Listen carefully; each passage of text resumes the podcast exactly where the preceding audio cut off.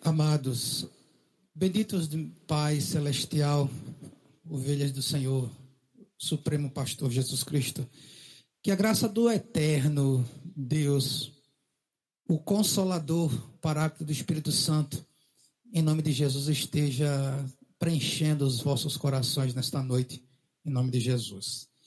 Nós vamos fazer a leitura da palavra de Deus. Eu vos convido a abrir o texto sagrado da palavra de Deus no capítulo 12 de Jó.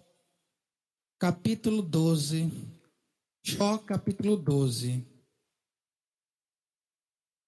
E vamos fazer a leitura do verso 23. Jó 12, verso 23. Eu vou fazer essa leitura na versão Almeida Corrigida Fiel. Sociedade Bíblica Trinitariana do Brasil.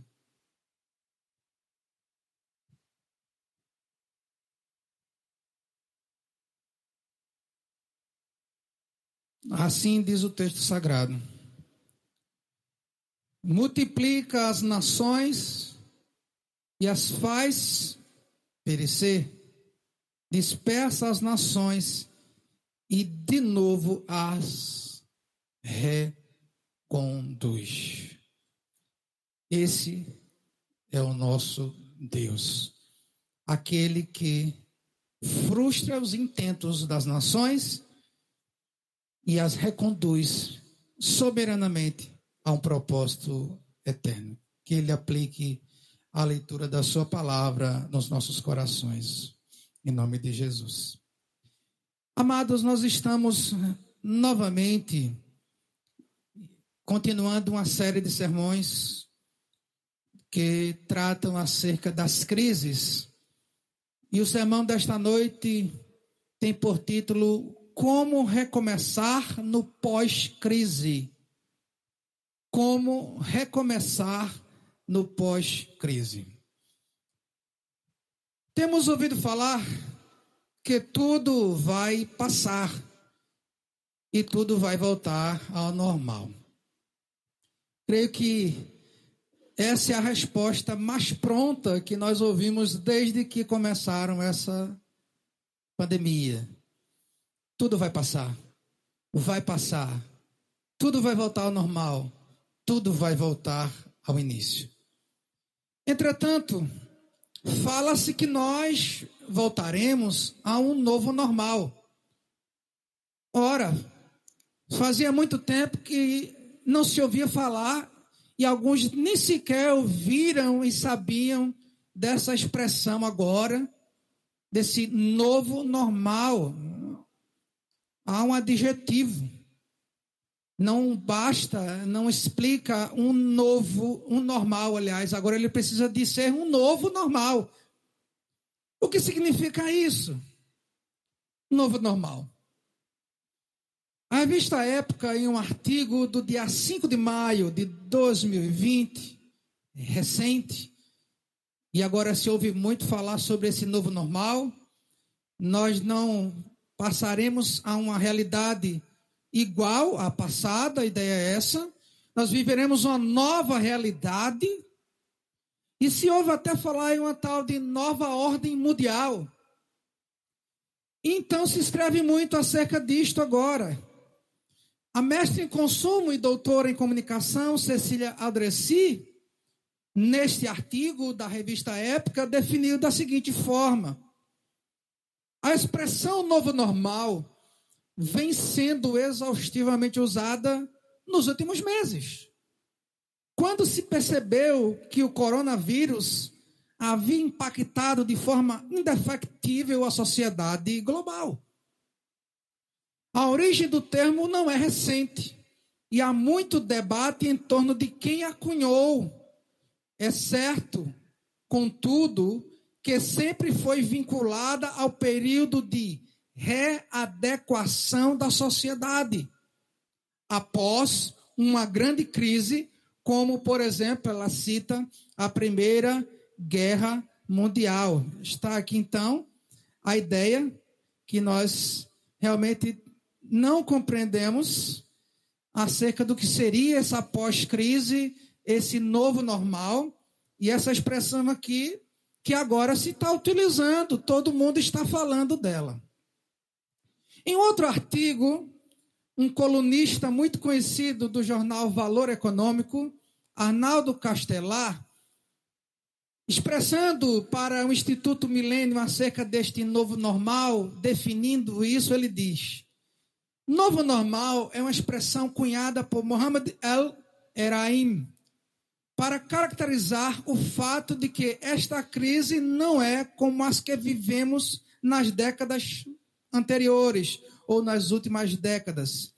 Ele faz essa leitura. Com repercussões que ele chama de basicamente cíclicas. As crises vêm, os fenômenos vêm, os fatores vêm dessas crises e elas são cíclicas, são bem parecidas, assim ele define. Mas uma crise diferente que provocará uma ruptura estrutural no sistema. E ele diz: quando ela passar, preste atenção, e as coisas voltarem ao normal, esse não vai ser o mesmo normal de antes. Não reconhecer isso é arriscar a surpresa de se planejar para a volta do normal anterior. Vejam que vai existir, segundo esses especialistas, um antes do corona, um depois do corona e das crises que foram e estão se vindo como impacto global. Não reconhecer isso é arriscar a surpresa de se planejar para a volta do normal anterior e se descobrir numa realidade bem diferente. Eu acrescentaria, to totalmente diferentes. Agora, sobre essa citação que ele dá do jornal Valor Econômico, um detalhe me chamou a atenção. Porque este artigo, essa fala dele, foi extraída de um artigo do jornal Valor Econômico na data de 4 de junho de 2010. Em procurando sobre esse tema, pesquisando sobre esse tema, novo normal, é uma definição muito nova ainda, que ainda está repercutindo. Muita gente nunca ouviu falar, ou está ouvindo falar pela primeira vez. Ou seja, se é de 4 de junho de 2010, 10 anos atrás, ele falava de uma crise que havia naquela circunstância. Crise na saúde mundial, não se imaginava, ele nem imaginava que seríamos, passaríamos por uma crise de proporções catastróficas como essa de 2020. Sem se dar contas, nem sequer imaginar que teríamos uma crise dessa dimensão. Veja o que ele escreveu. A última crise econômica que provocou uma mudança semelhante foi a Grande Depressão. Todo mundo sabe acerca da Grande Depressão principalmente na Europa. A semelhança que ocorre hoje, 2010, refletindo a desconfiança com que a sociedade passou a encarar o livre mercado. E ele fala da economia, crise econômica e financeira. Tendência que prevaleceu até a Revolução Liberal, liderada por Margaret Thatcher e Ronald Reagan. Ainda que o sofrimento agora seja muito menor isso é 2010. A mesma desconfiança está de volta. O mundo pós-crise, aí você vai ouvir falar sobre pós-crise, se ele pode ser assim classificado, tem sido de tamanha volatilidade que fica difícil pensar além do próximo foco de estresse. E ele conclui: Mas alguns analistas têm especulado sobre como será esse novo normal. O que tudo isso nos faz pensar, meus amados? Que em todas as eras, em todas as décadas, a crise global sempre foi uma realidade. Sempre nos bateu à porta pandemias, sempre nos bate à porta da humanidade, crises financeiras, guerras, e tudo isso é algo absolutamente reconhecido na humanidade como algo relativamente normal, porque faz parte da nossa humanidade. Então, nesse sentido, para os especialistas, esses momentos de instabilidade são absolutamente normais. a sensação de desconfiança, a sensação de que a sociedade estará passando por momentos difíceis, ela sempre será uma realidade. Épocas de estresse, de incertezas, de inseguranças. Agora, o que todos esses especialistas não sabem é que por trás de todas essas crises, por trás de todas essas situações normais para a humanidade, tudo isso está sob escrutínio daquele que sonda os corações dos homens, que é o Deus que tem o controle total e absoluto de todas as coisas. E só Ele, na sua soberania, pode nos conduzir no pós-crise. O que eu quero trabalhar com vocês, meus amados irmãos? Eu quero trabalhar com vocês o pré-crise, que em toda a história da humanidade sempre houve, os momentos que haviam de respiro na humanidade, onde não haviam crises, onde o homem pensava que ia prosperar, aquele ideal, né? desde a renascença, o ideal moderno de que o mundo prosperaria, a revolução industrial prometendo um grande progresso para a civilização. Todos esses ideais ao longo dos séculos foram definhando e caindo por causa dessas crises. E o que, é que eu entendo disso tudo, meus irmãos? É que Deus, Ele é o Senhor dos momentos pré-crises ou pré-existenciais. Ele é o Senhor no mesmo instante que estamos vivendo as tribulações. E Ele é o Senhor do pós-crise. Porque ele é atemporal. Ele sabia que tudo isso ia acontecer antes mesmo que prevêssemos que as estatísticas, que os economistas, que os estudiosos e sábios desses séculos, desse século, determinassem alguma coisa. Quando nós vemos o texto no verso 23, nós estamos lendo o texto de Jó, onde ele questiona, dentre todas as coisas, ele questiona-se diante dos seus amigos, as suas acusações, ele tenta se defender. E aí vamos pegar agora uma ponte com um texto e vermos na vida de Jó que exemplo ele tem para nos dar, o que podemos aprender com ele sobre como recomeçar no pós-crise. Quero logo adiantar que nenhum desses economistas, por mais sábios que fossem, poderiam prever, poderiam dar conselhos sábios, ou discernir os rumos da humanidade, ou sequer planejar reconstruí-las depois das crises.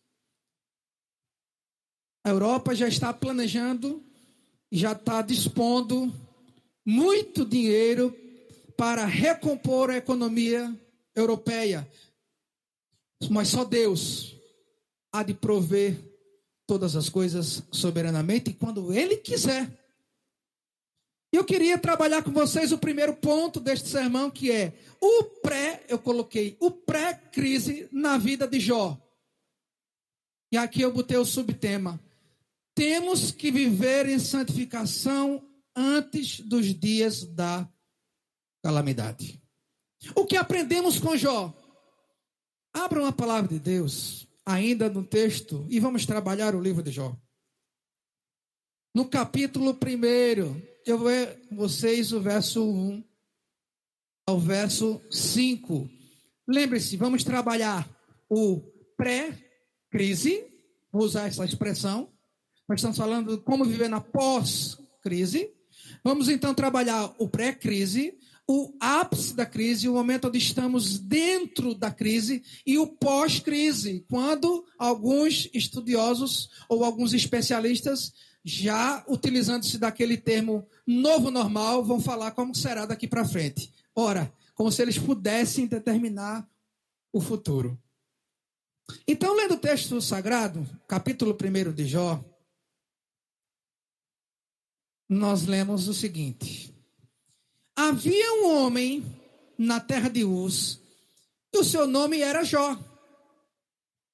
Então, o texto diz que ele era um homem íntegro, reto, que temia Deus e se desviava do mal. Nós temos aqui, e vamos ver, quatro adjetivos que qualificam este homem que era Jó. E vamos os exemplos que nos ajudarão e nortearão a nossa mente daqui para frente.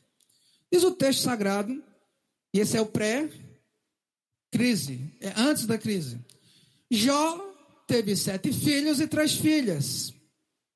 Possuía sete mil ovelhas, três mil camelos, quinhentas juntas de bois e quinhentas jumentas. Tinha também muitos servos que trabalhavam para ele, de modo que era o homem mais rico de todos do Oriente. Verso 4. Seus filhos visitavam uns aos outros, e cada vez um deles fazia um banquete e mandava convidar suas três irmãs para comerem e beberem com eles. Passado o período dos banquetes, Jó os chamava para santificar, levantava-se de madrugada, oferecia sacrifícios de acordo com o número de todos eles. Pois Jó pensava: talvez meus filhos tenham pecado e blasfemado contra Deus no coração. E era assim que Jó procedia. Meus amados, antes de passarmos às lições práticas que Jó nos dá, simplesmente aqui nós temos algumas lições práticas. Só nas qualificações, nos adjetivos, só nos quatro adjetivos nós temos várias lições. Mas vamos analisar o seguinte, algumas informações preliminares. Primeiro, o texto nos diz dessas qualificações e vamos trabalhar cada uma delas. Segundo, nós vemos que ele era um homem que era emocionalmente equilibrado.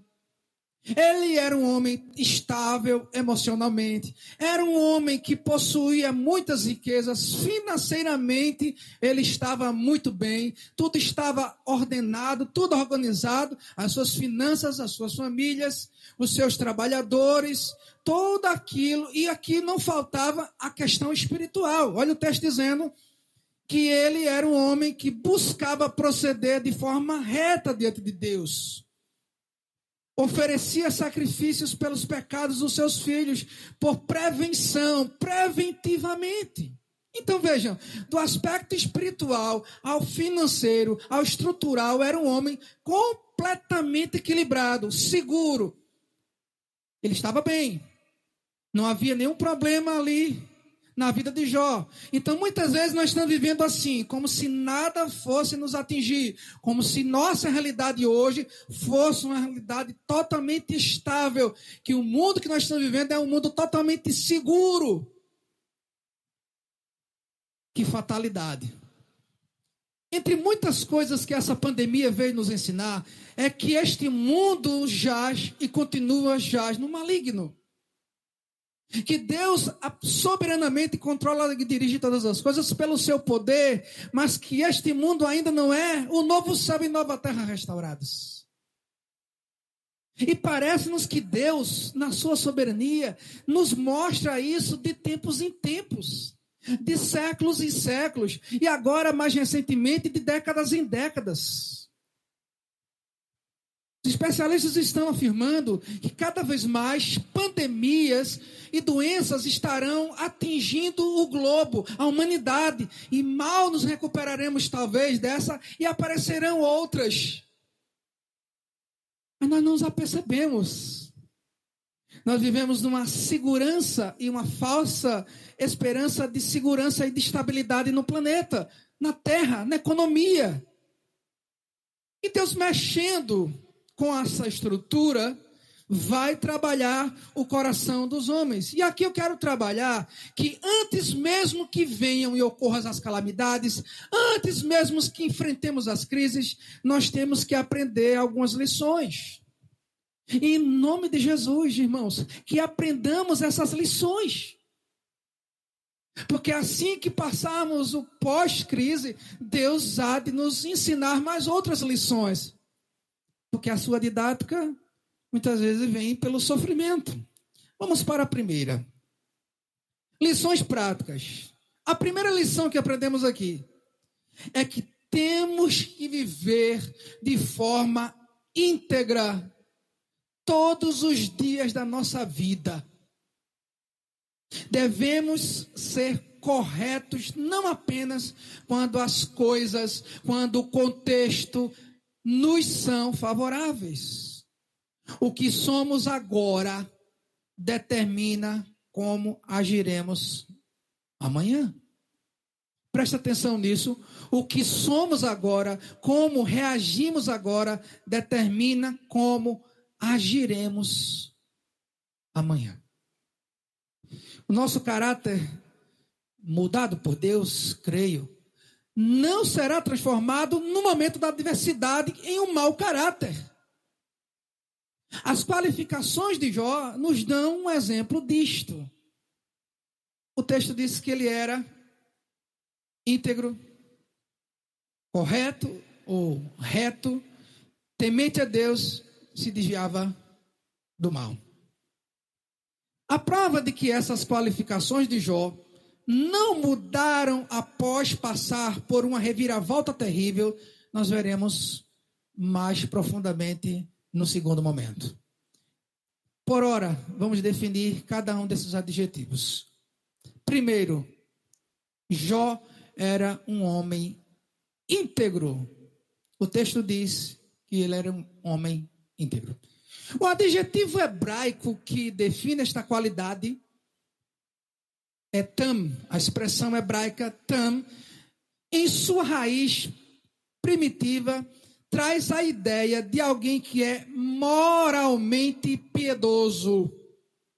O que é isso, pastor? Alguém que é imaculado, inocente, no sentido de não ser culpado ou inculpável. Alguém que não se podia atribuir nenhum juízo ou culpa. Interessante.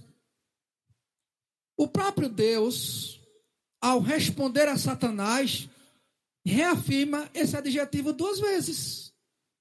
Abram as suas Bíblias ainda e permaneçam no texto do livro de Jó aberto, no capítulo 8, no verso, no capítulo 1, perdão, no verso 8. Vejam. Depois se apresentar diante de Deus para fazer o seu papel de acusador, então Satanás recebe do Senhor a seguinte resposta no verso 8. Então o Senhor disse a Satanás: Observaste o meu servo Jó? Na terra não há ninguém como ele. É um homem íntegro, ele repete os quatro adjetivos, correto, que teme a Deus e se desvia do mal. No capítulo 2, verso 3, quando Satanás volta à presença de Deus, e aí o Senhor permite que ele toque a Jó, que ele perca não só aquilo que ele havia perdido, como toda a sua renda, como os seus filhos todos morreram, ele então percebe que Jó ainda preserva a sua integridade moral. O seu caráter ainda estava íntegro. Então ele tenta ferir o corpo de Jó com uma enfermidade, com uma peste. Então Deus responde, capítulo 2, no verso 3, mais uma vez uma resposta do acusador. Ao responder ao acusador, Satanás, o Senhor disse, verso 3, capítulo 2, ele disse: Observaste o meu servo Jó. Não há ninguém na terra como ele. E ele repete: é um homem íntegro, correto, que teme a Deus e se desvia do mal. Por duas vezes é o próprio Deus que diz: Jó é um homem que não se deve culpar. Ele é um homem inculpável, é um homem moralmente piedoso. Nele não há dolo, não há porque um homem na face da terra como ele. E nem por isso Deus o privou de sofrimentos. Nem por isso Deus o livrou da crise. Interessante isso, meus amados irmãos. Esse mesmo adjetivo aqui, tam, que é íntegro, inculpável, inocente, é usado pelo próprio Jó, e ele usa isso porque o próprio Deus assim o definiu.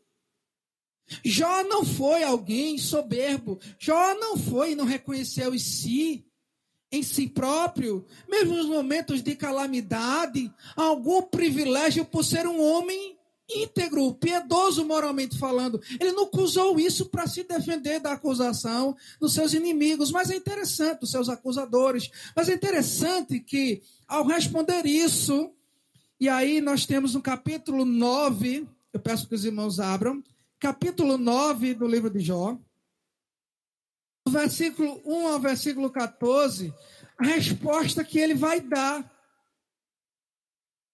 e ele vai dar uma resposta não para se defender, mas para defender, ou para vindicar, melhor dizendo, a glória de Deus.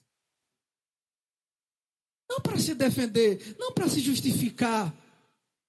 Não para dizer, não, eu não sei por que eu estou passando por esse momento de crise. Talvez essa pergunta, esse questionamento de muitos hoje, mas por que Deus permite que o seu povo passe por isso? Meus irmãos, o próprio Senhor já previu.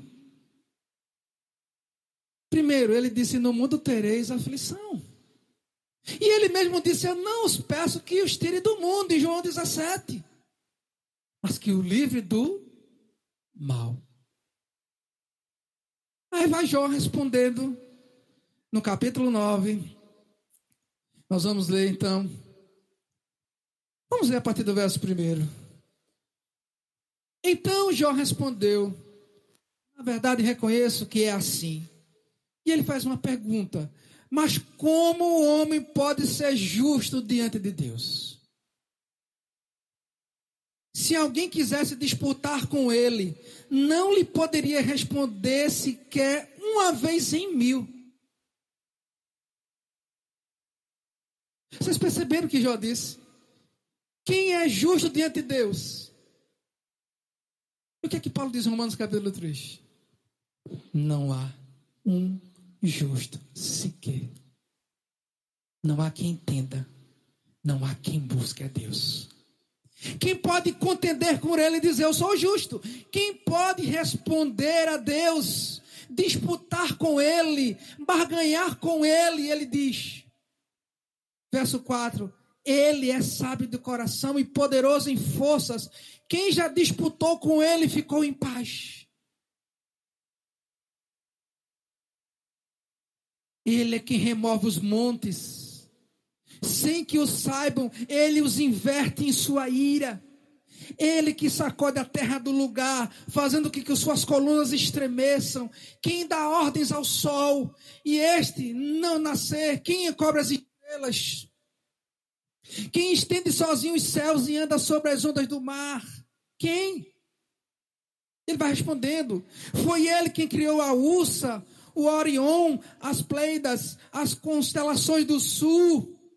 Quem fez coisas grandes, insondáveis, maravilhas que não se podem contar.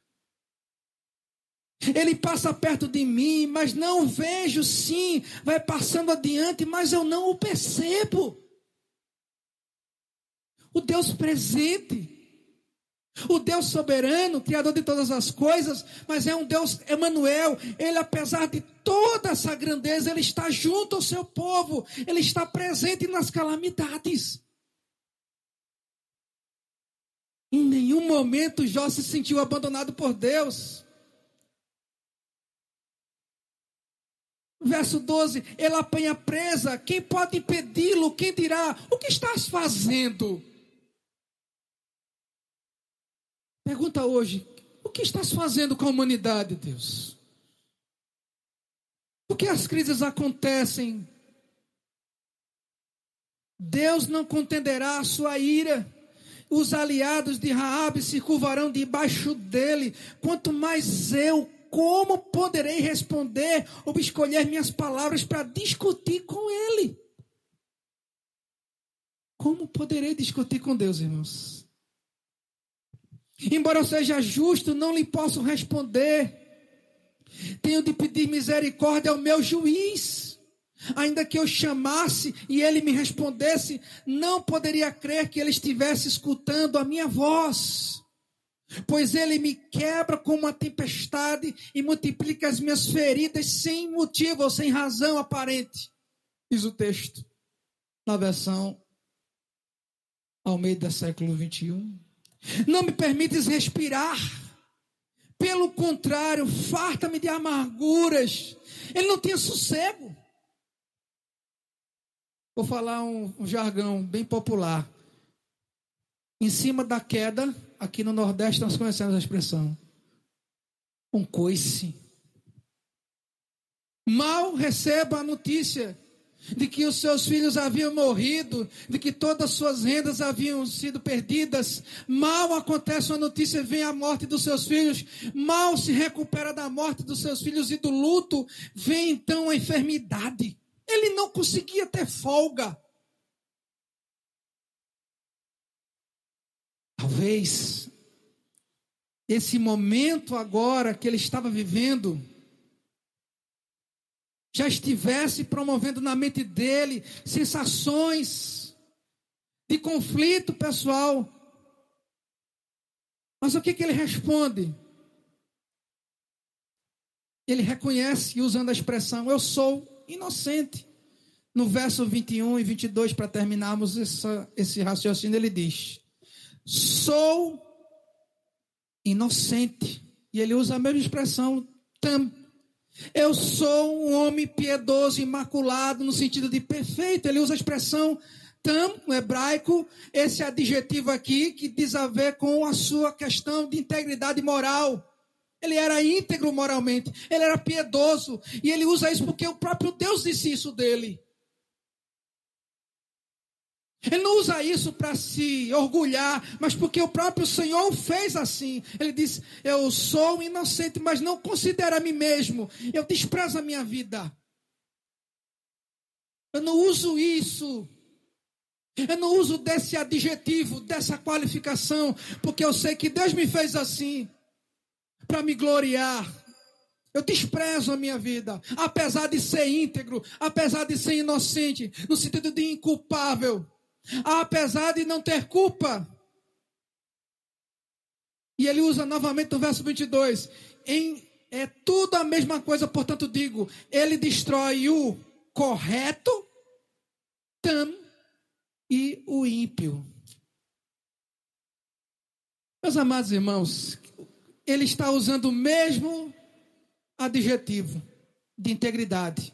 Então ele quer dizer que o mesmo Deus que moeu ou destruiu a estrutura, a segurança do correto, do homem íntegro moralmente, do inocente, é o mesmo Deus que destruiu a estrutura do ímpio, ao contrário, do homem culpado, do impiedoso.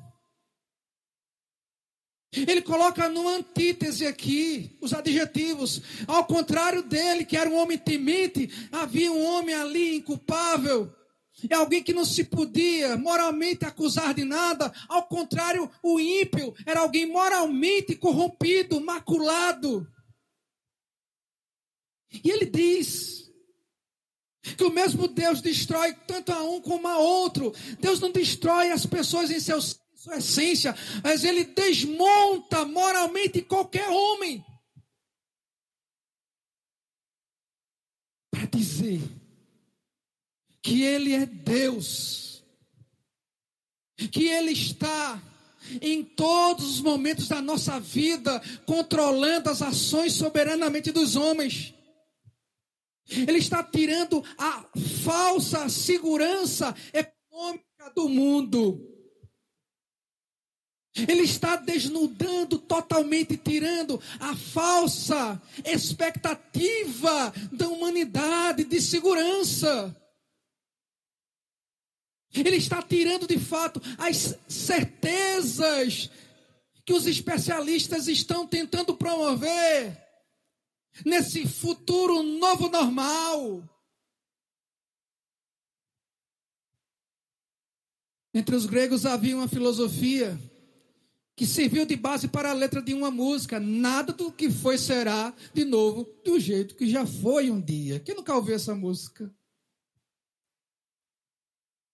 Para uma cadeia filosófica grega, enquanto o homem entrasse numa água, num rio, e após esse homem saísse, a forma como ele entrou, e se ele entrasse no mesmo lugar, exatamente na mesma hora, da mesma forma, com a mesma temperatura aparentemente da água, nada seria igual ao que aconteceu anteriormente. Tudo é novo, toda hora, todo instante. Porque parece-nos algo. Porque a expressão novo normal? Porque nós a cunhamos como novo normal, meus irmãos? No fundo, no fundo, nós sabemos que nada foi normal depois de Cristo e antes de Cristo em nossas vidas. Agora, tudo se faz novo quando Cristo entrou em meu coração e em teu coração. Tudo se fez novo e tudo é renovável. Tudo de fato é restaurado por Deus. E de certa forma podemos até entender que de fato nós teremos um novo, entre aspas, normal. Mas para nós nada é novo. Nada é novo. Nós vimos isso em Eclesiastes. Não há nada de novo debaixo do sol. Não é uma novidade com o que está acontecendo. Crise nenhuma, ou percepção de crise nenhuma, em qualquer área que seja, foi normal e será normal para nós.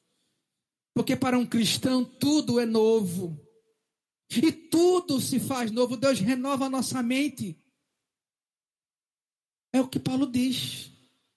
Não vos conformeis com este século, mas transformai-vos pela inovação da vossa mente. Nós estamos em constante processo de mudança, de transformação. Deus nos molda caráter, atitudes, gestos. E Deus certamente fez desse momento aqui um momento para Jó crescer.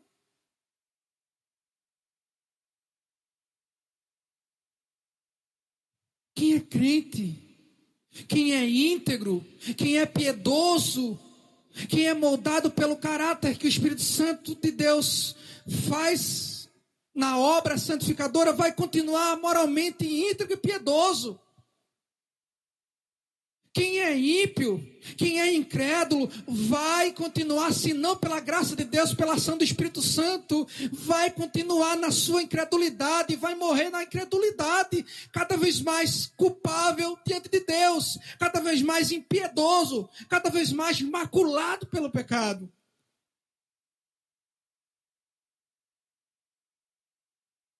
Que muda o coração do homem, as circunstâncias, o ambiente onde esse homem vive, é o próprio Deus, Ele que moda essas coisas, Ele que restaura. Deus está dizendo o tempo todo, já, olha, estou aqui controlando todas as coisas, eu estou moldando o teu caráter. O que nós queremos ouvir de Deus? Senhor, Deixa eu passar por calamidades, porque eu sou íntegro, sou reto, sou justo diante do Senhor. E ele nunca usou isso para se defender. Segundo adjetivo, ainda no capítulo 1, ele se Deus define como um homem correto. A expressão correto também é traduzida como reto. Reto. A palavra hebraica achar é traduzida como reto, correto ou direito. Este adjetivo dá a ideia de alguém que sempre anda na linha reta. Que literalmente achar quer dizer? Achar quer dizer a ideia de que alguém que sai andando em linha é alguém que, no sentido literal, não sai nem se desvia do caminho para a direita nem para a esquerda. É alguém que anda em linha reta.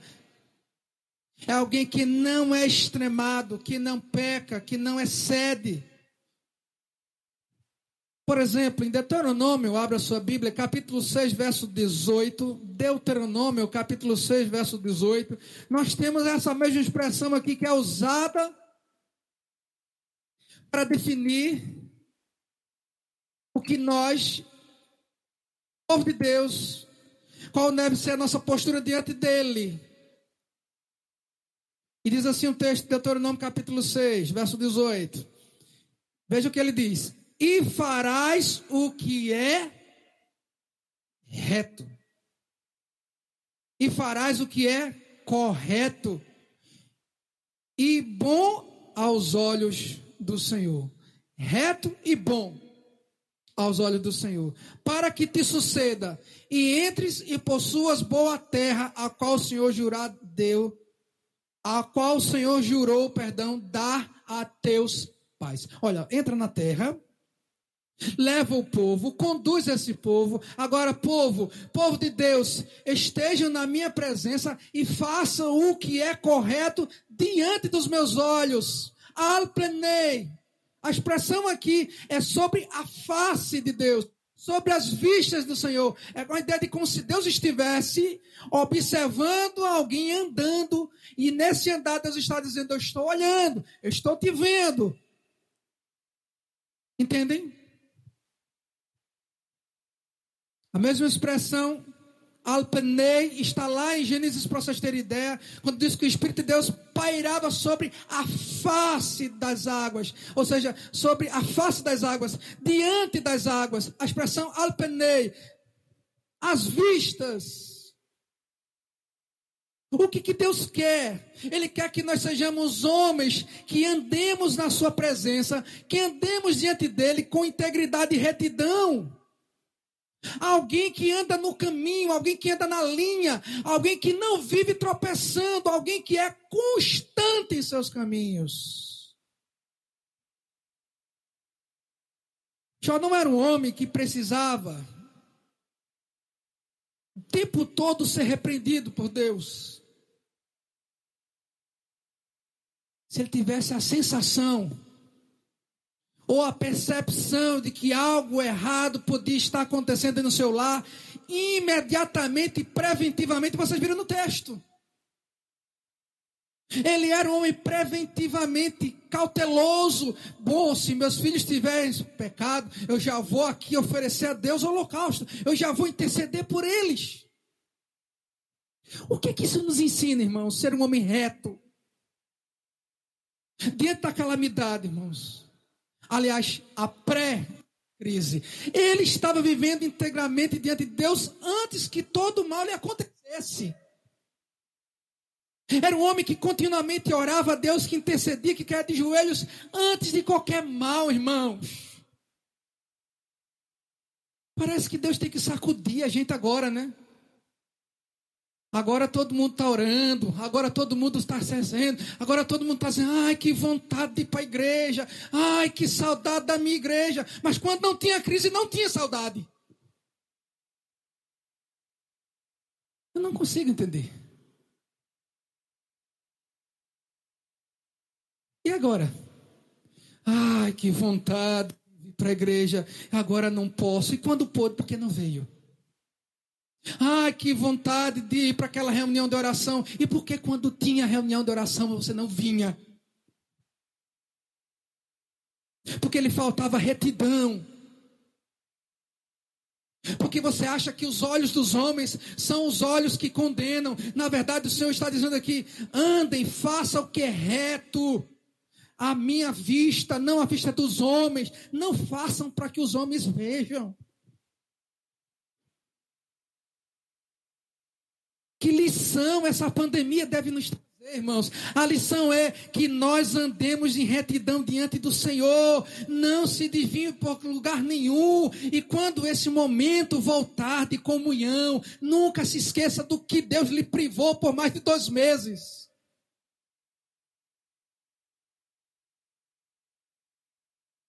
Foi o coronavírus que tirou a comunhão da igreja do povo de Deus? Não, irmãos. Foi o Deus do coronavírus.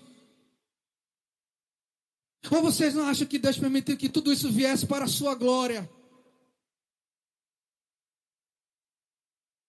eu crio bem e faço mal. Deus é todo pecado? Não, não, não, não, de forma alguma. Deus é todo amor perfeito em soberania. Mas até o mal que existe, Deus proporciona o bem. Olha a vida de Jó. Que didática é essa desse Deus? Fazer com que o homem sofra pelo seu bel prazer? Que Deus é esse? Alguns vão perguntar. Esse é o Deus didático. Que você não aprendeu com a didática do amor, vai aprender pela didática da dor.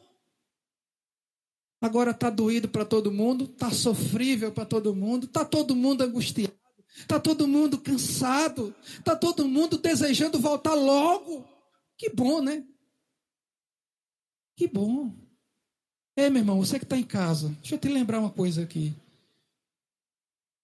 No dia que você botar o pé ali na porta, nunca se esqueça desses dois, três, quatro, quantos meses Deus permitiu que você ficasse em casa para você aprender a valorizar a sua casa, a casa de Deus. Se esse povo se chama pelo nome do Senhor não aprender com essa didática, o que mais aprenderão? Ah, povo, ande na minha presença, diz o texto. Estejam aqui andando diante minha, da minha face, diante dos meus olhos, de forma íntegra. Não se desviem do bom caminho. Não saiam da linha. Deus quer fazer com que o seu povo aprenda no momento da pós-crise, da pré-crise. Não deixe de glorificar a Deus no tempo bom, porque quando vierem os tempos maus, nós seremos provados isso aqui é tudo antes da crise. Tudo antes. Temente, a terceira qualificação, terceiro adjetivo. Diz o texto que ele era temente a Deus. A expressão aqui temente, Yaré, do hebraico, Yaré é traduzido como temer, como ter medo, como ser reverente diante de Deus reverência, temor. Não é no sentido de ter medo de no sentido pejorativo, mas é o temor bom, é o temor reverente. A ideia de temor aqui não é alguém que está com medo, é alguém que, que tem respeito solene pela presença do Senhor. E esse homem era Jó. O texto do Salmo 33, abra sua Bíblia. Salmo 33, verso 18 diz: Eis que os olhos do Senhor estão sobre os que o temem, sobre os que esperam na sua misericórdia.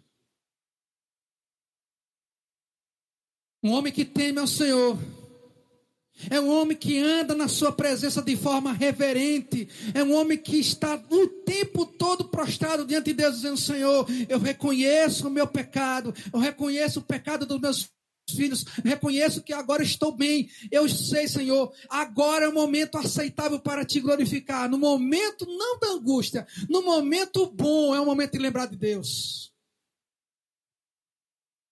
Das duas, uma no momento pós-pandemia ou pós-crise, ou o povo de Deus vai ser mais temente a Ele, ou vai ser mais cético. Eu digo que vai ser a prova dos nove. Eu digo que vai ser a prova dos nove. E finalmente, o último, a última expressão, o último adjetivo, se desvia do mal. Se desvia do mal.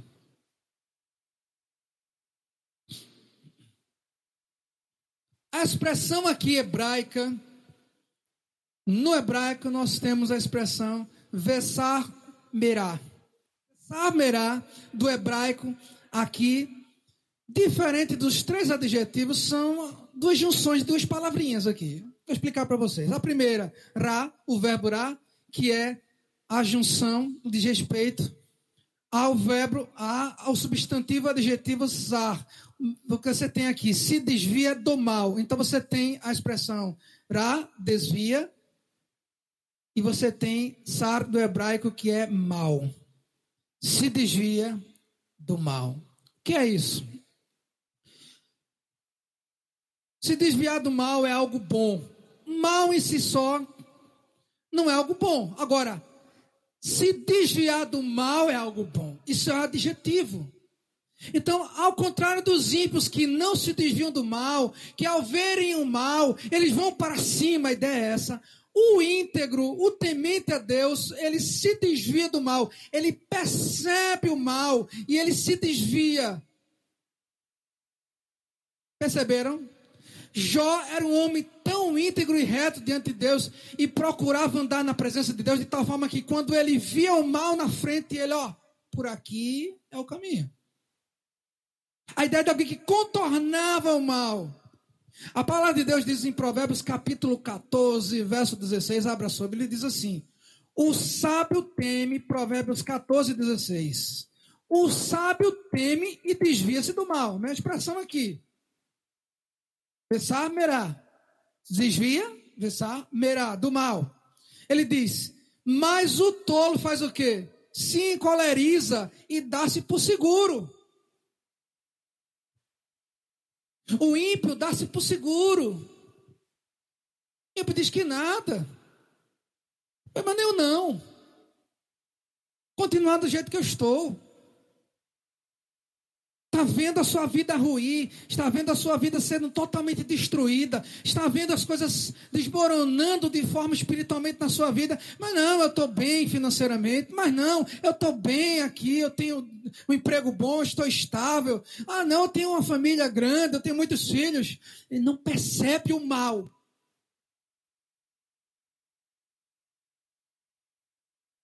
que, que Jó percebia? Meu filho está um pouco diferente.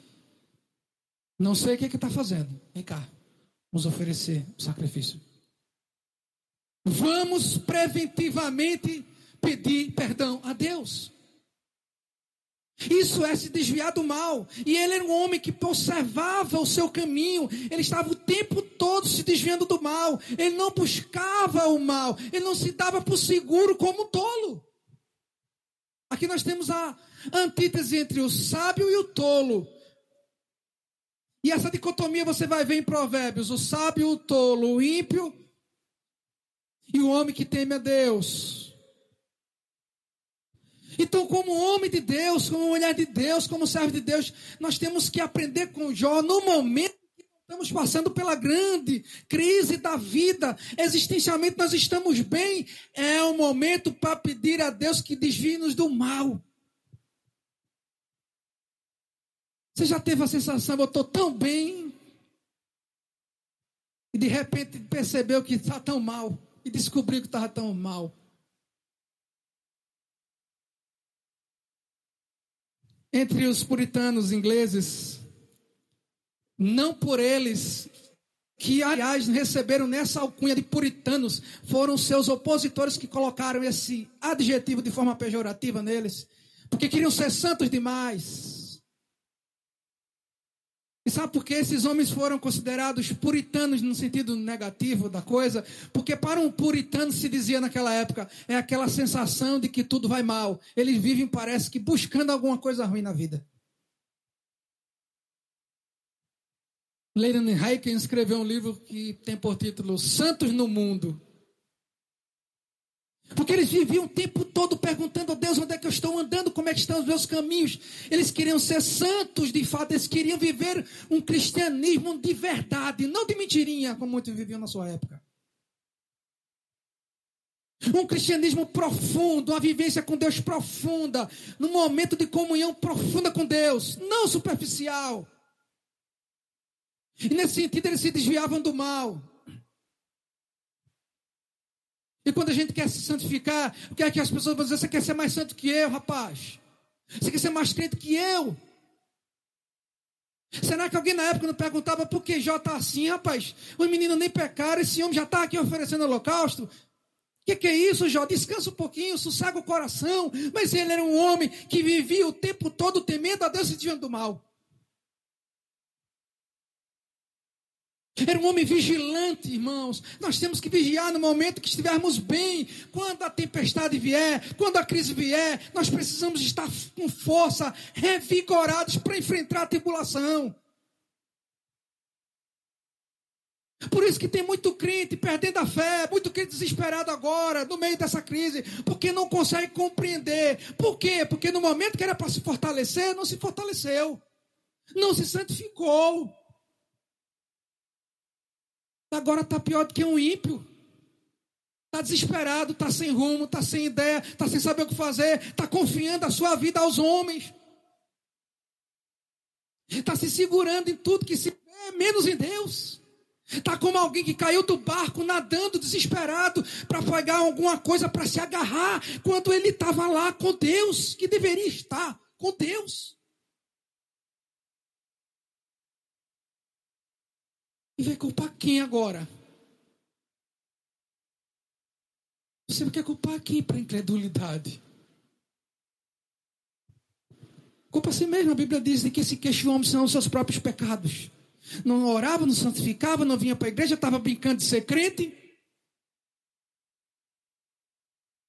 Está pensando que ser crente é algo sem compromisso? Estava vivendo como se Deus não estivesse vendo você? E Deus dizendo: anda na minha presença, anda diante de mim, eu estou contemplando o teu caminho, seja como Jó antes de forma íntegra, porque ele era um homem íntegro, reto, temente e andava diante de Deus.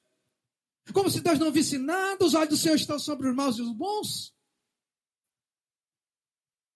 E pergunta: Deus, o que, é que eu fiz de errado? Agora? É, meu irmão, o caminho de volta é difícil, viu, filho? E Deus te ajude. Segundo ponto, vimos aqui os adjetivos, as qualificações. Vamos ver agora, no meio da crise, como é que ele se comportou. Ó, antes da crise, ele era um homem íntegro, temente, reto, diante de Deus, andava na sua presença e desviava do mal. Agora quero ver no meio do redemoinho. Só que era antes de qualquer coisa que ele havia perdido. Abram capítulo 1, verso 20 e 22. Jó. 1, 20 e 22. Depois 2, 7 a 10. Dois momentos. Essa crise de Jó teve duas etapas, ou duas fases, duas ondas. Vamos colocar assim. Duas ondas. Ao contrário do que nós estamos vivendo, nossas duas ondas, né? Primeira onda foi a pandemia, a enfermidade, a doença, a morte. A segunda onda é a onda financeira, desemprego, recessão, crise financeira no mundo todo. Ao contrário de Jó, ele teve a primeira onda, que foi a financeira. Ele perdeu a família, ele perdeu a riqueza, ele perdeu tudo. Foi só uma questão de inversão aqui. A segunda onda no vida de Jó, ele perde a saúde. Aí vem a crise, aí vem a enfermidade. Capítulo 1, verso 20 a 22. Assim diz o texto. Capítulo 1. 20 a 22. Depois que ele recebe a notícia que os seus filhos morreram, então só escapou o seu servo e trouxe a bela notícia, para não dizer o contrário, né? a trágica notícia de que seus filhos haviam morrido, verso 20. Então Jó se levantou. Vejam as ações de Jó. A atitude se manifesta pelo verbo. Prestem atenção nos verbos. E denotam ação no texto. Qual é a função do verbo no texto? É da ação. Ele diz: ele se levantou, o verbo levantou, rasgou o manto, rapou a cabeça, prostrou-se no chão e, por final, adorou. Vamos para os verbos levantou, rasgou, rapou, prostrou-se no chão e adorou. Cinco atitudes. No final de todas elas que demonstravam humilhação, ele glorifica a Deus. O texto diz que Jó adorou. Como é que um crente vai viver no meio de uma crise? O que aprendemos com ele? Aprendemos na dor e no sofrimento a glorificar a Deus ainda mais. Ora, o que se esperava de um homem como esse? Que ele blasfemasse? Ou que esperasse desse homem? Que ele se queixasse de Deus? Que ele dissesse, Deus, por que se esquecesse de mim? Eu pergunto a você, como fiz para mim essa pergunta, o que eu faria no lugar desse homem? Amados irmãos, misericórdia, sejamos francos. Sejamos francos. Esse homem perdeu dez filhos de uma só vez. Se ele tivesse perdido toda a riqueza, eu tenho certeza que os filhos estivessem vivos, ele ainda teria sua mente e seu coração íntegros. A gente esperava assim. Mas ele perde tudo. E ele sabe que perdeu tudo, ele levanta-se numa atitude de dizer: agora eu vou tomar uma ação. E a gente espera que depois de se levantar, o que, que ele faça? Rasgar a sua roupa era algo totalmente comum naquela época, era o estado de humilhação. Ele rapa a sua cabeça e ele se prostra no chão. Primeiro ele se levanta, depois ele se joga no chão. Literalmente, num pano de saco nas cinzas, ele põe a cara no chão, pó. O que, que sobrou para esse homem mais? Se não chorar e lamentar. Mas ele diz, o texto, adorou e mais, verso 21, e orou. Eu estou falando aqui no meio da crise o que temos que fazer. Nós temos que nos levantar, nós temos que nos humilhar, nós temos que reconhecer o nosso erro, o nosso pecado, nós temos que rasgar o manto do nosso coração, nós temos que nos colocar no pó e dizer: Senhor, tudo isso é da tua vontade para a tua glória, e eu te louvo, Senhor, apesar da dor, eu te louvo, Senhor, e a orarmos ao Senhor, dizendo: Senhor, bendito seja o teu nome. Ele diz: Eu saí nu do ventre da minha mãe, e nu voltarei para lá. O Senhor deu, o Senhor tirou. Bendito seja o nome do Senhor. Eu não sei qual texto, nenhum na Bíblia, que um homem tenha capacidade de glorificar a Deus na adversidade como esse homem.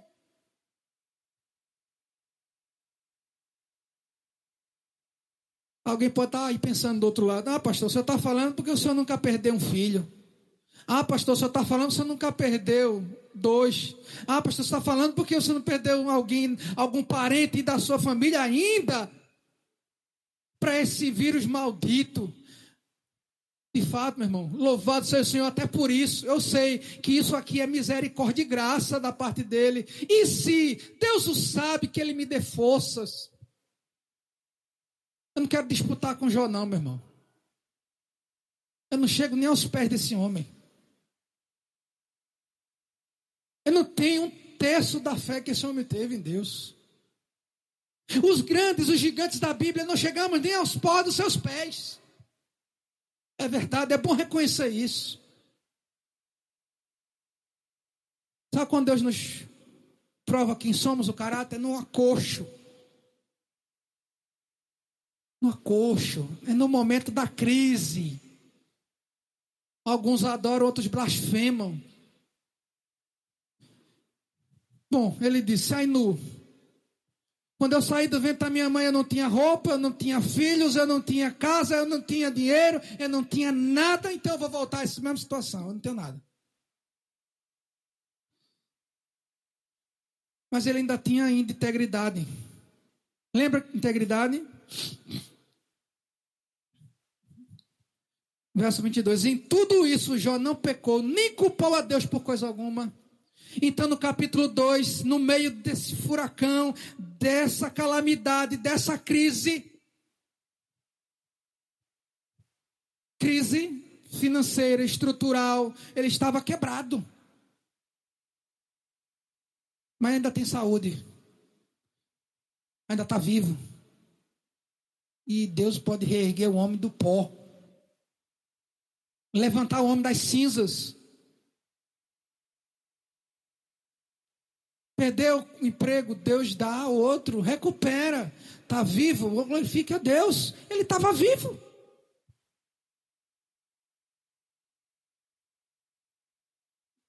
Capítulo 2, acompanhe, verso 7 e 10. Satanás sai da presença do Senhor, feriu Jó com feridas malignas da sola do pé até o alto da cabeça.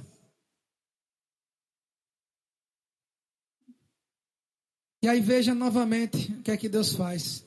Sentando em cinas, ele pegava um caco para raspar-se. Vejam, a mulher se aproxima dele e diz: Tu ainda mantens-te íntegro. Que é integridade? Vocês já viram? Então, tu ainda é reto, tu ainda é justo, tu ainda estás mantendo a tua integridade diante de Deus. Amaldiçoa a Deus e morre. É melhor que você faz. Olha a proposta da mulher dele. É que ele esperava da sua companheira. Nós estamos vivos, vamos recuperar tudo. Deus vai nos dar, vamos lá, se levanta. O que é que essa, esse exemplo dessa mulher nos diz aqui para nós, irmãos? Ainda que até mesmo aqui as pessoas mais íntimas, mais próximas de nós, não nos ajudem a, no momento da calamidade a crescer diante de Deus, a superar os momentos de crise. Isso não justifica a nossa incredulidade, não. Deus estava com ele antes da crise, Deus estava com ele no momento da crise e Deus estava com ele na pós-crise. Terceiro ponto: o que aprendemos na pós-crise? O que aprendemos? Aprendemos que Deus tem poder para restaurar em nossas vidas, em todas as áreas da nossa vida. E Ele, diferentemente do, do mundo, não faz um novo normal. Ele faz, ele refaz tudo de novo. Abra uma palavra de Deus no texto de Jó 42. E eu vou dar uma dica para você nesses momentos de crise. Leia o livro de Jó em casa. Faça sua devocional.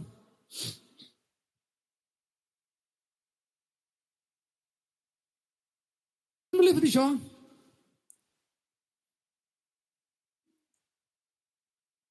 Capítulo 42, verso 1 ao verso 6. Depois de todo, eu tive que saltar, porque o tempo não permitiria. Vocês podem ler em casa. Vocês vão aprendendo o pré-crise, o momento da crise e o pós-crise de Jó, todo aqui. O livro está dividido assim. Antes da crise, ele era um homem. No meio da crise, ele era um homem. No final da crise, no pós-crise, ele foi o mesmo homem guardado por Deus. Significa dizer que ele teve momentos de fraqueza, que ele teve momentos de fraqueza. Deus repreende ele. Não é pecado ter momentos de fraqueza, não é pecado ter momentos de angústia, não é pecado até ter certos momentos de uma certa credulidade, duvidando, não. Ele não foi perfeito no sentido aqui de que infalível. Deus não, não, na sua palavra, nenhum autor inspirado falou de homens inspirados por Deus na sua inspiração que foram perfeitos moralmente falando. A inspiração da Escritura, sim, os escritos são inspirados, mas os autores não. Aliás, perfeitos, perdão. Os escritos são perfeitos, infalíveis, mas os autores dos escritos não são infalíveis. Eles são falíveis. Davi era um homem conforme o coração de Deus. Davi compôs vários salmos. Em dois salmos, Davi reconhece o seu pecado de adultério. Ele era um homem falível. E a prova de que a Bíblia é perfeita é que esses homens não esconderam as suas fraquezas. Está aqui, é para quem quiser ver. Agora tem que ir lá em casa, irmão. Aproveita esse momento em casa, pelo amor de Deus. Vai ler a Bíblia. Para ver se você começa a ter um pouco da fé desse homem aqui. Verso 42. Então Jó respondeu ao Senhor: Bem sei que tudo podes e que nenhum dos teus planos pode ser impedido. Dá para entender? Ele está falando isso aqui já no pós-crise. Aqui já é o momento inicial da sua restauração. Aqui é o momento inicial onde Deus vai restaurar a vida de Jó. Estamos chegando no final do livro. Ele diz: Eu sei que tudo podes e que nenhum dos teus planos pode ser frustrado. Se cremos assim, a pandemia não surgiu do nada. Ela foi o plano de Deus na eternidade.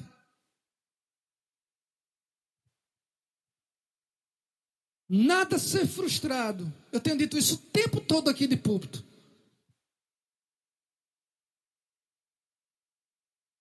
Aí ele pergunta no verso 2, bem, verso 3: Quem é este sem conhecimento que obscurece o conselho? De fato, falei do que não entendia, coisas que me eram maravilhosas demais, e eu não compreendia. Quando a gente vai compreendendo os desígnios eternos de Deus, é como se a nossa mente fosse clareando e as escamas fossem caindo dos nossos olhos, e vamos entendendo e enxergando as coisas de outro prisma.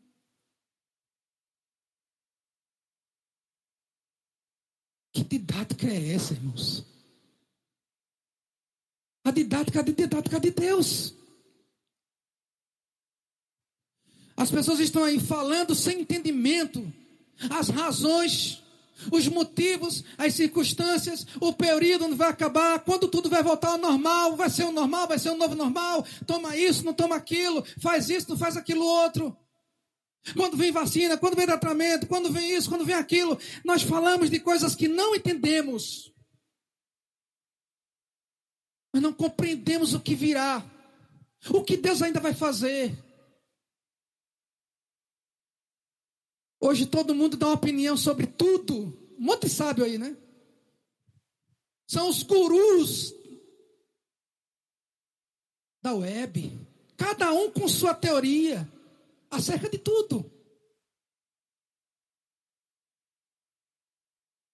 Cada um com a sua ideia, concepção do que será.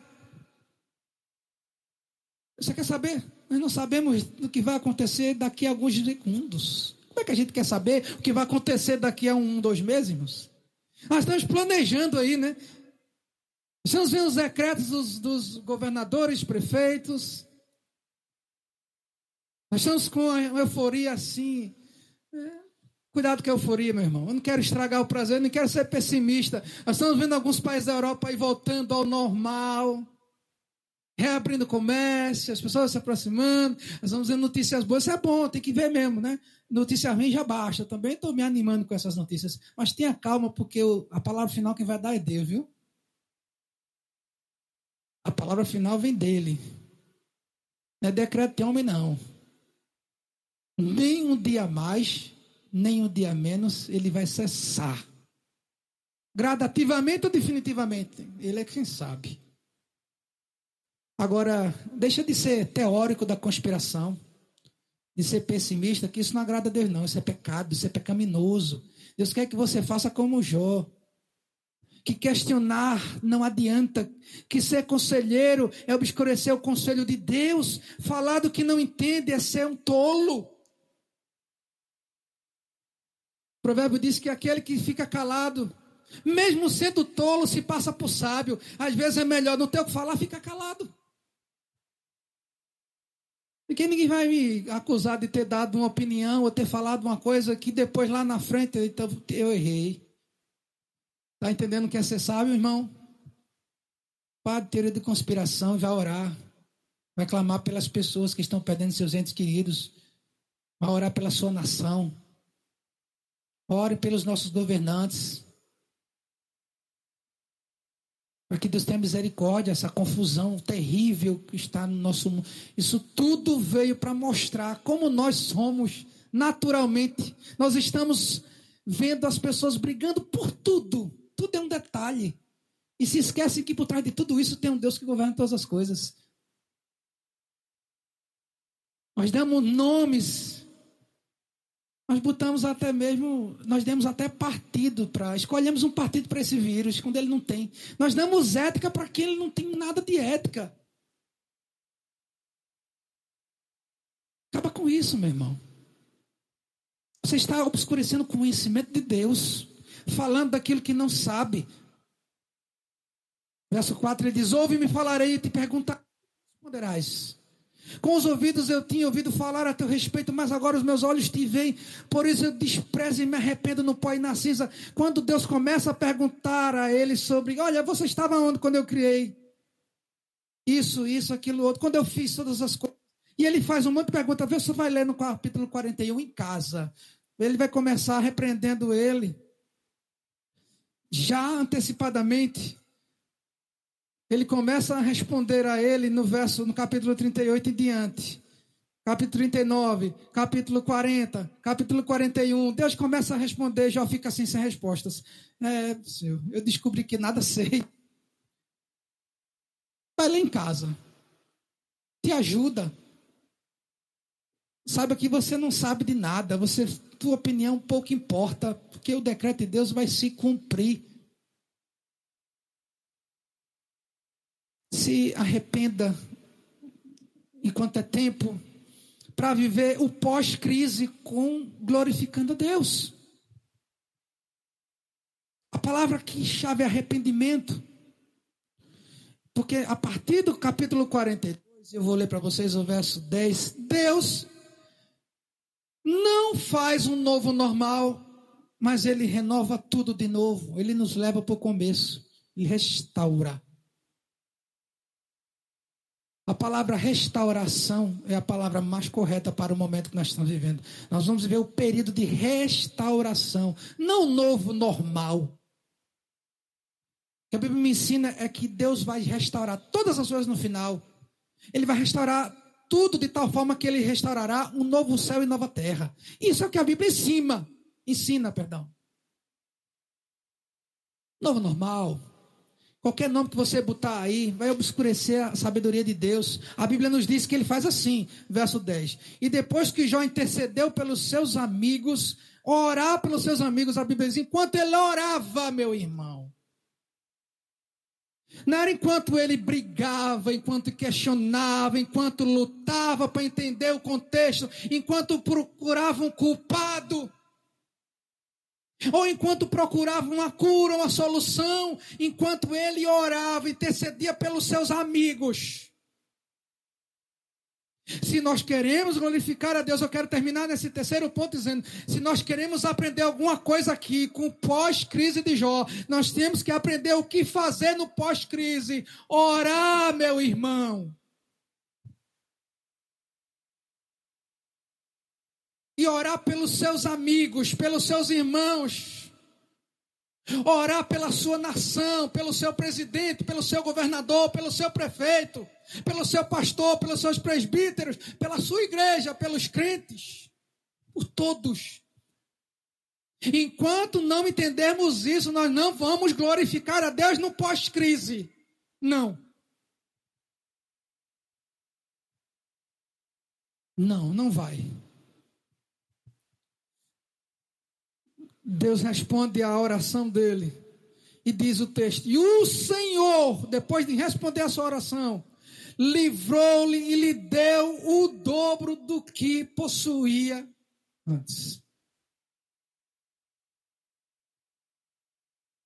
Deus não vai dar um novo emprego, não, vai dar um melhor. Se Ele quiser, se for da sua vontade, para glorificar o nome dEle. Deus não vai lhe dar uma condição espiritual, e aí é mais importante, não é um bom emprego, uma boa casa e uma boa renda.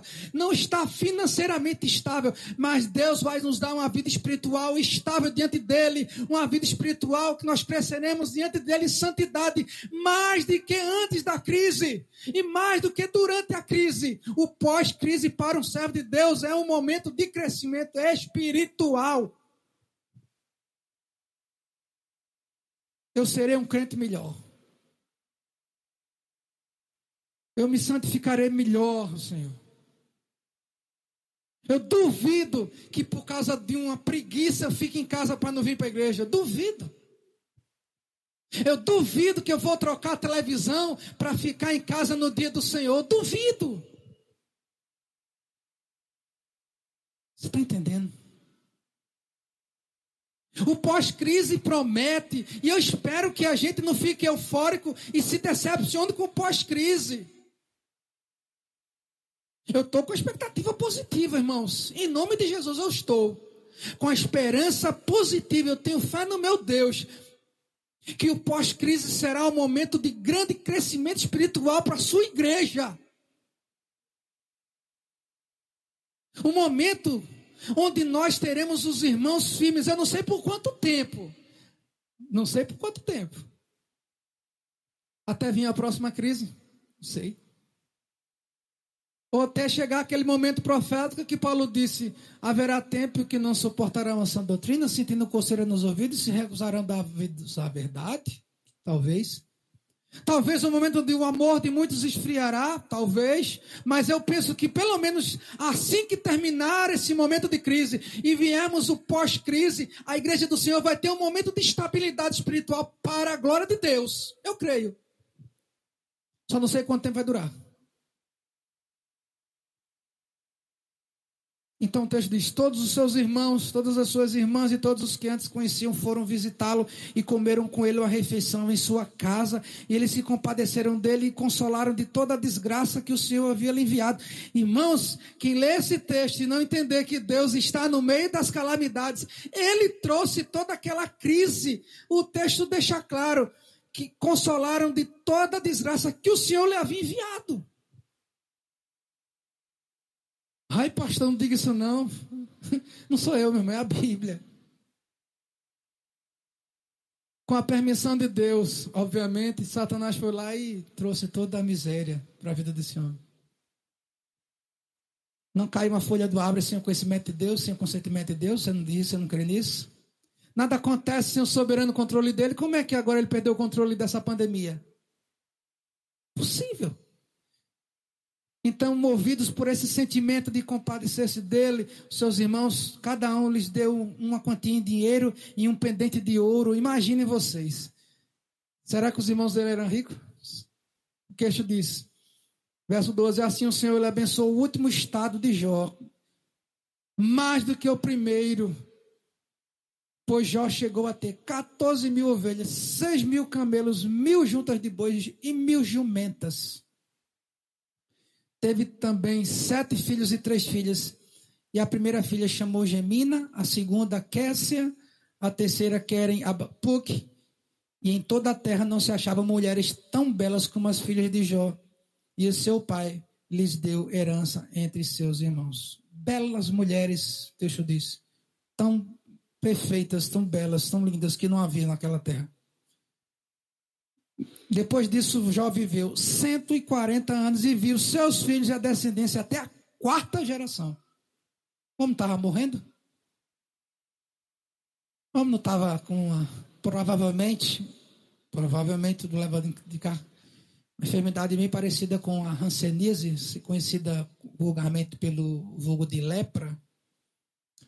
E o texto diz que Jó morreu velho de idade e avançado, o farto de dias. A ideia aqui de fato é ele morreu com muitos dias de vida, já com idade avançada, cumpriu o seu o desígnio de Deus aqui na terra. Meus amados irmãos, eu quero terminar com a citação de Martinho Lutero. Ele diz assim: ele quer mostrar a diferença entre aquilo que creio e aquilo que vivo. Temos que ter alinhado o nosso credo com a nossa prática. Eu creio e confesso, mas eu tenho que viver o que eu, prego. Ele disse: se eu professar, Martim Lutero, em alto e bom som e de modo mais explícito cada porção da verdade de Deus, exceto, com exceção, precisamente aquele pequeno ponto que o mundo e o diabo estão atacando naquele momento. Preste atenção nesse, nesse texto. Eu não estou reconhecendo a Cristo, por mais corajosa que seja a minha profissão de fé. Qual o pequeno ponto que o diabo está atacando nesse momento aqui, irmãos?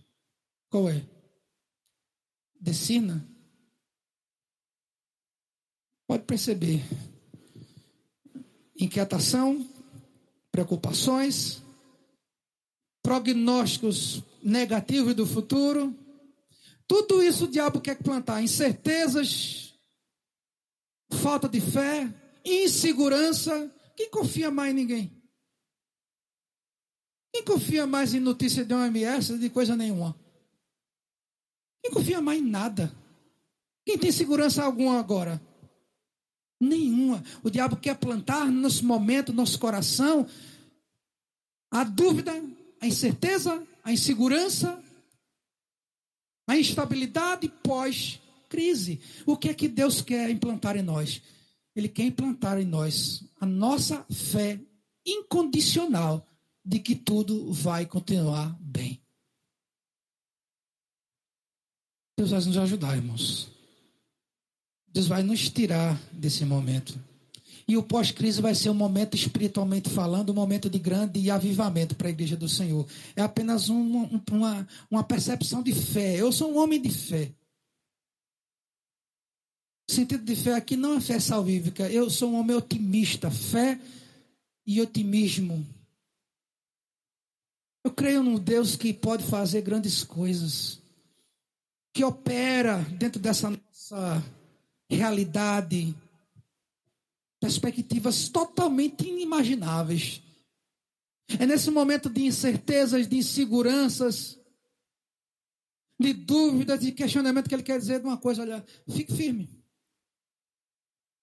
Olha para trás, mas não, não, não, não pergunte, nem procure saber o que você perdeu, o que perderam, irmãos, eu sei, as dores que sentimos, olha, eu não acredito que um homem como esse aqui depois de tudo que Deus fez, ainda é lembrado com, com aquele saudosismo negativo. Mas Deus tirou tudo de mim. Deus tirou meus dez filhos. Deus tirou toda a minha riqueza. Deus me deu uma doença, ainda Deus me tirou. Tudo isso, siga em frente. Siga em frente, meu amado irmão. Seja otimista, para de olhar para trás, para de contar negativamente as coisas ruins que já passaram. Nós estaremos ainda enfrentando outras, sim. Pode ser que as coisas fiquem ainda mais apertadas. Sabe-se lá Deus até onde isso vai, mas temos que olhar lá para o fim. Com uma visão otimista e de fé. Meus irmãos, se nós, como líderes da igreja, se nós, como pastores e presbíteros, não nutrimos o povo, dizendo, dizendo povo, vamos marchar, vamos olhar para frente, gente, vamos continuar, vamos normalmente e gradativamente, quando Deus quiser, retomando a vida naturalmente, enquanto haver vida, a esperança, gente.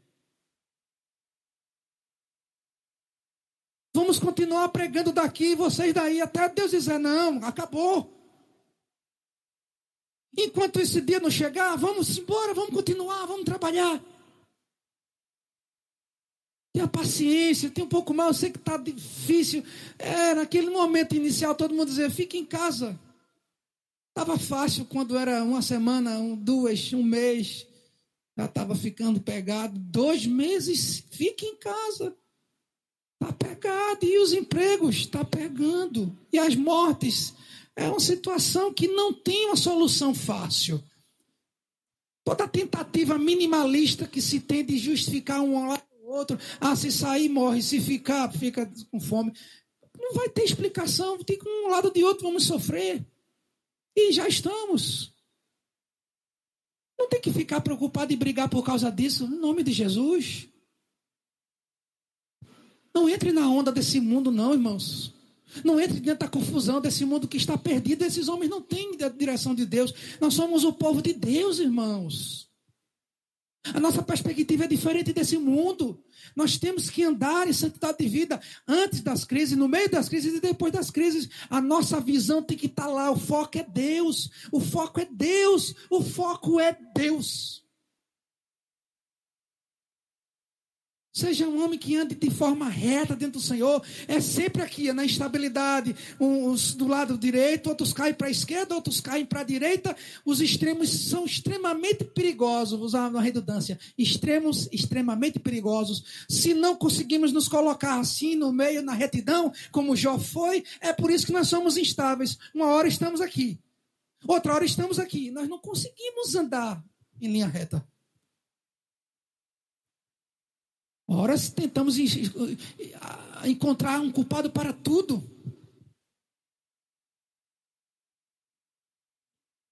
Nós não podemos viver como o mundo em confusão. Nós temos um Deus cuidando de nós. E esse é o momento mais importante para a igreja testemunhar isso. E ela está perdendo uma grande oportunidade.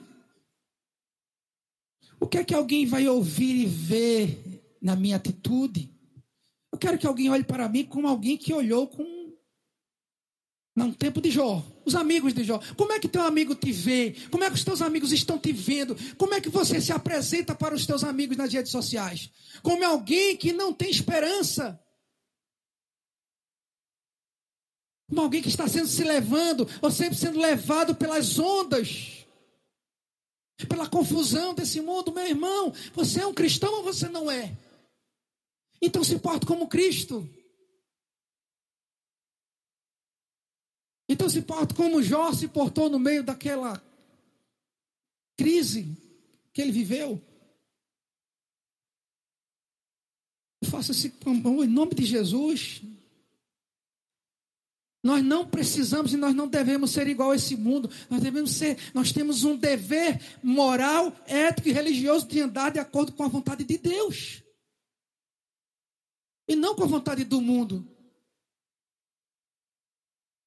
Deixe que eles se percam nas suas loucuras. Deixem as teorias de conspiração. Não compactue com nada disso. Estejam orando, pedindo a Deus, clamando para que esse momento cesse. É a única coisa que nós deveríamos fazer e nós não estamos fazendo como deveríamos. Era orar. Nada vai adiantar a sua crítica, nada vai adiantar a sua percepção das coisas do mundo, nada vai adiantar os teus questionamentos. Só a oração. Será que não entendemos isso ainda? Não espere que esse momento passe para orar. Vamos para a igreja, vamos todo mundo orar. Agora que passou, o momento de orar é agora. Todo dia, toda hora, Senhor, tem misericórdia da nossa nação, desse povo, de todo mundo, dessa confusão. Tem, peça pelos médicos, peça pelos enfermeiros, peça por toda autoridade constituída por Deus, que esses homens precisam da misericórdia de Deus. Se não está sendo fácil para mim administrar o povo de Deus, imagine para esses. Coloque-se no meu lugar, coloque-se no lugar de quem está na liderança. Não está sendo fácil para ninguém administrar as crises. Agora, povo, prossigamos. Que Deus nos ajude, que Deus nos abençoe, que a sua graça esteja sobre a nossa vida. No momento pré-crise, já passamos por ele, glorificando a Deus. No momento do auge da crise, continuem e quando ela acabar, vamos vencer no nome de Jesus. Que Deus nos abençoe. Amém.